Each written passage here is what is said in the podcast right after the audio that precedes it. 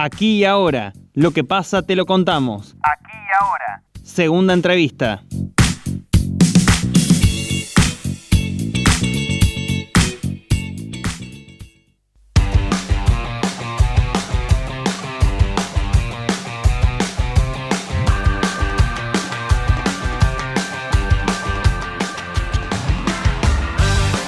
Después de dos meses de prórroga que enfriaron el tema en la agenda pública, finalmente el Frente de Todos consiguió convertir en ley el proyecto de biocombustibles que impulsó Máximo Kirchner y que genera un fuerte rechazo entre las empresas de bioetanol radicadas en Córdoba.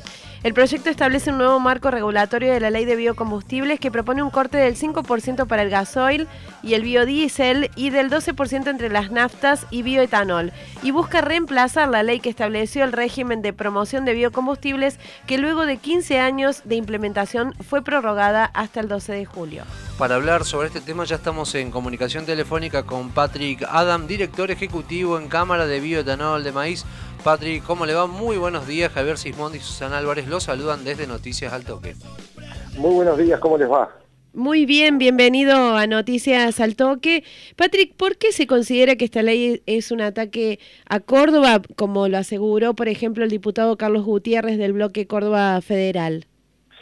Porque básicamente ataca al bioetanol de maíz, que es el que se produce en Córdoba.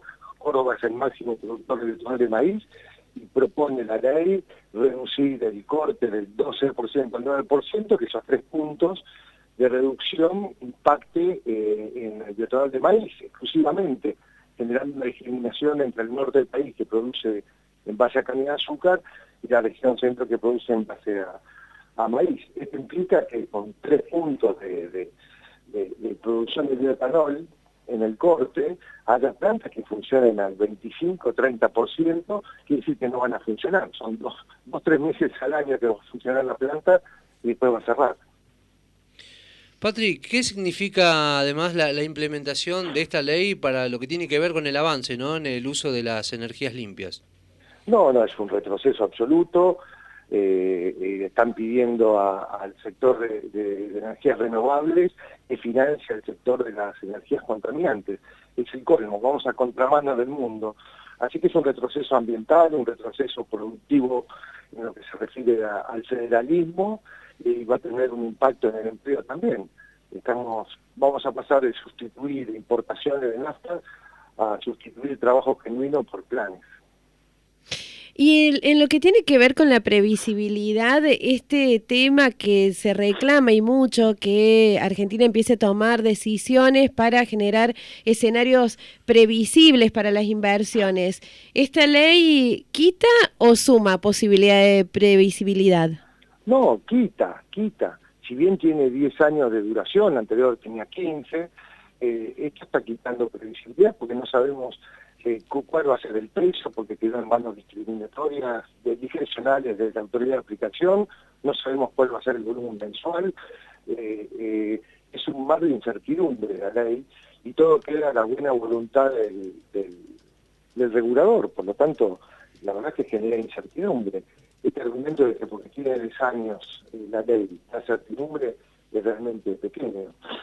Lo cierto es que había un proyecto de prórroga que votó el Senado en forma unánime y acá se sacó un proyecto polémico en diputados eh, que, no contribuye al buen ambiente de los negocios. Va a haber cero inversión en, en bioetanol y en biocombustibles en la provincia de Córdoba en los próximos años y va a haber pérdida neta de trabajo. Recordamos que estamos en comunicación telefónica con Patrick Adam, director ejecutivo de la Cámara de Bioetanol de Maíz. Eh, ¿Qué va a pasar con la industria del bioetanol y con, las empresas ¿no? que han invertido en este negocio? Y sobre todo con esto, ¿no? que lo que usted hacía referencia con las fuentes de trabajo que producía. En Córdoba fueron 600 millones de dólares aproximadamente que se invirtieron en plantas modernas, eh, apostando a un país eh, que quería crecer en lo renovable y bueno, quedarán algunos esqueletos de plantas y, habrá menos fuentes. Lo que sí, más que seguro, eh, no va a haber un, peso más de inversión en, el sector. Eh, no va a haber crecimiento, no va a haber segunda generación de biocombustibles, no se va a trabajar en, expandir las plantas y en crear nuevas plantas. Este proyecto de ley cierra la posibilidad a toda nueva inversión, a toda nueva empresa por lo tanto es, realmente una pésima ley, esperemos, esperemos que en el Senado eh, rectifiquen todos los errores y horrores que tiene esta ley en sus fundamentos. ¿Tan difícil es encontrar la manera de que convivan el petróleo y el bioetanol? No, para nada, el mundo lo está logrando, e incluso los biocombustibles están creciendo en todo el mundo. Alemania recientemente anunció que pasaba de, un corte del 10% al 20%, India está haciendo lo mismo, en Francia el uso del bioetanol está aumentando vertiginosamente. Eh, eh, pueden convivir perfectamente, eh, pero este es un gobierno petrolero, la Secretaría de Energía se mudó a Neuquén, que es una provincia petrolera, es manejado por petroleros y se ve que el discurso petrolero tiene una enorme influencia en, los funcionarios. Lamentablemente nos encontramos ante una pésima noticia y todavía guardamos algo de esperanza que en el Senado cambie. Precisamente en ese tema, Patrick, ¿qué, se espera ¿no? que, pueda ocurrir en el, en el Senado con esta ley? Bueno, el oficialismo tiene una mayoría automática ahí, pero esperemos que, que, prime el diálogo y la búsqueda de consensos.